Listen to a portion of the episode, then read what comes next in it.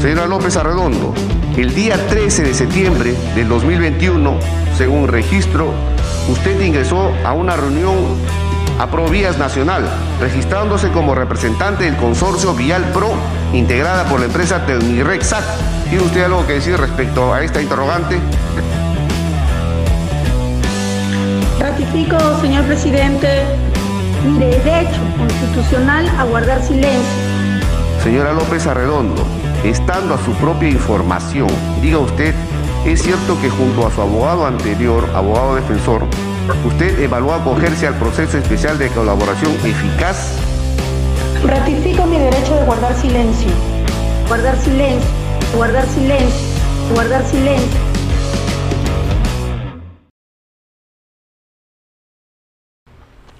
Hola amigo Pulpín, bienvenido al programa. Soy Raúl, como siempre. Antes de empezar, dale clic a ese botón, golpea la campanita, recuerda que estás aquí bajo tu propio riesgo y que puedes visitarnos en patreon.com barra Raúl, como siempre, o en nuestro podcast en Spotify. Y la cunchan de, de Karelín López usó su derecho constitucional para guardar silencio. Y ese es un derecho que le asiste, ¿no? Nadie tiene por qué autoincriminarse. Además, las comisiones de investigación del Congreso son como, como hablando huevadas. O sea, tú vas y si quieres hablas, si quieres cuentas el chiste, si quieres no cuentas. Al final de la comisión investigadora, ellos emiten un informe a Fiscalía para que Fiscalía mm, abra o no abra un proceso. Pero Fiscalía puede ignorar el informe también. O sea, es más show.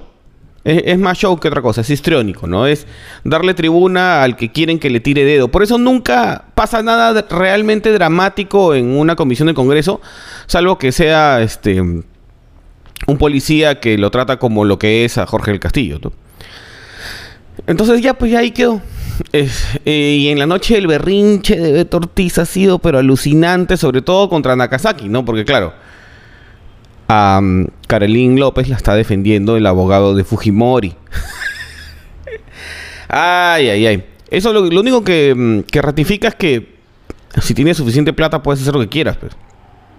Entonces, de alguna forma, eso también se tira el argumento de la, de la Constitución. Eso también dice que tenemos que cambiarlo todo, porque tenemos que cambiar el pacto social. Porque lo que le jode realmente al socialista es no tener plata, pues. ¿Ya? No tiene plata, no la puede conseguir, su carrera no rinde, entonces lo que tiene es que demolerlo todo porque nosotros somos los que estamos equivocados, vivimos en una realidad donde estamos eh, prisioneros de, de, esta sociedad este, materialista, capitalista, que, no, que nos hace trabajar ocho horas como esclavos oprimidos y que después nos alimenta de combate y esto es guerra para que no veamos nuestras cadenas. Ya, entonces es raro cuando un programa que se supone que es, o sea, Willax, ¿no? Se supone que defienden el libre mercado, se tiran encima del abogado, que es la más pura expresión del capitalismo. Pues los abogados son la más pura expresión del capitalismo. O sea, mercantilizaron el conflicto. ¿Qué más? O sea, ¿cómo sabes si un abogado está mintiendo? Mueve la boca, pues. Este. Pero bueno. Entonces, claro, Nagasaki tiene que hacerse preguntas morales, éticas, lo que sea, no igual que Gersi, mi hermano siempre me dice eso, ¿no? Que Gersi tiene que hacer preguntas morales, que defienda el come pollo, ¿no? Pero los abogados ya encontraron una salida a eso hace rato. O sea, en, en el esquema moral de los abogados, ellos son una parte nomás de un mecanismo dentro del Estado de Derecho. Entonces, si vives en una sociedad que es parte del Estado de Derecho, todos tienen derecho a la legítima defensa. Entonces, aun cuando tú parezcas que eres parte de, de, parezcas ser un agente del mal, en realidad eres solo una pieza en toda la maquinaria que defiende el Estado de Derecho, que al final es el bien. Esa es la salida ética, pues, de algunos abogados. Eh, Nagasaki se va a joder, ¿eh? porque su imagen mediática va a ser el abogado defensor de corruptos con plata, ¿no? Aunque eso le funciona a algunos abogados. ¿eh? Hay uno no me acuerdo, Ugas creo que fue, que cuando citaron a Dionisio Romero por llevar plata en efectivo, 3 millones y medio, fue con él a, la diligencia, ¿se acuerdan? Los abogados son mercenarios, pez. yo debí estudiar derecho, yo soy alto en cinismo y no tengo vergüenza para cobrar, debí estudiar derecho. En fin, ya. Entonces, vamos a dejar el tema de Carolín ahí porque al final... En fin, ya. Pasando a temas más este, sociales, ¿ya? Se ha armado todo un lío por lo de hablando huevadas, ¿no? Eh, sí, pues. Hay, hay cosas que... A ver, ¿cómo empezamos este, este, esta parte del programa?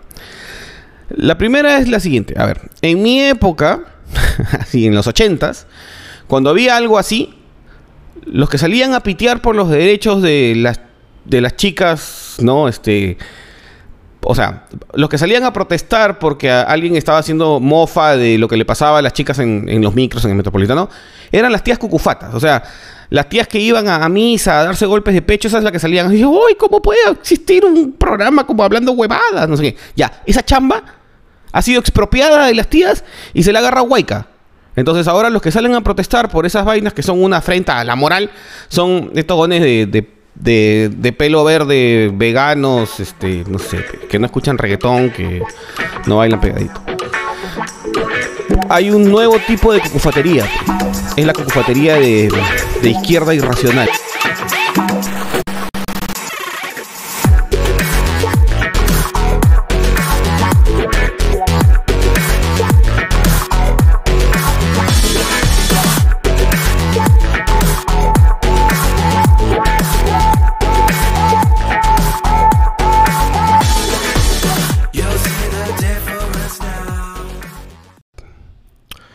Amigos. El verdadero problema que he tenido hablando huevadas con, este tema de los chistes políticamente incorrectos y todo eso, no tiene, poco que ver con, el chiste en sí. No es el chiste. El problema es el siguiente. La semana pasada ha estado Alberto Tejada en Hablando Huevadas. Ya es un programa que todavía no sale en la página de YouTube de ellos. ¿Qué pasa? Que los partidos de izquierda no tienen vehículo de inscripción para las elecciones municipales, pues. No hay ningún perro que pueda llevar esas pulgas y que les permita ganar. El candidato de ellos entonces es Forsyth. Entonces Huayca lo que está haciendo es atrasando a Tejada, que va por acción popular, acción medieval, ¿no es cierto? Em, antes de que empiece la campaña. Porque si él ha ido hablando huevadas, entonces lo pueden marcar de que da. que es el misógino, que secunda las ideas de hablando huevadas y no sé qué, no sé cuánto, no sé cuánto. Es cocofatería inversa, pues. ¿Ya? Es político, no tiene nada que ver con el humor de los chicos hablando huevadas. Los chicos hablando huevadas cayeron, o sea, sí tiene que ver porque metieron la pata, pero cayeron en el medio de una guerra política y Huayca está todo el día mirando con qué puede atacar a la derecha. Eso nomás es. Entonces les conviene seguir invitando futbolistas y cosas así, no tanto políticos y menos los que están en campaña, pues porque los van a salir a perseguir los la prensa huayca este que es este amiga de, de los otros candidatos no solo es eso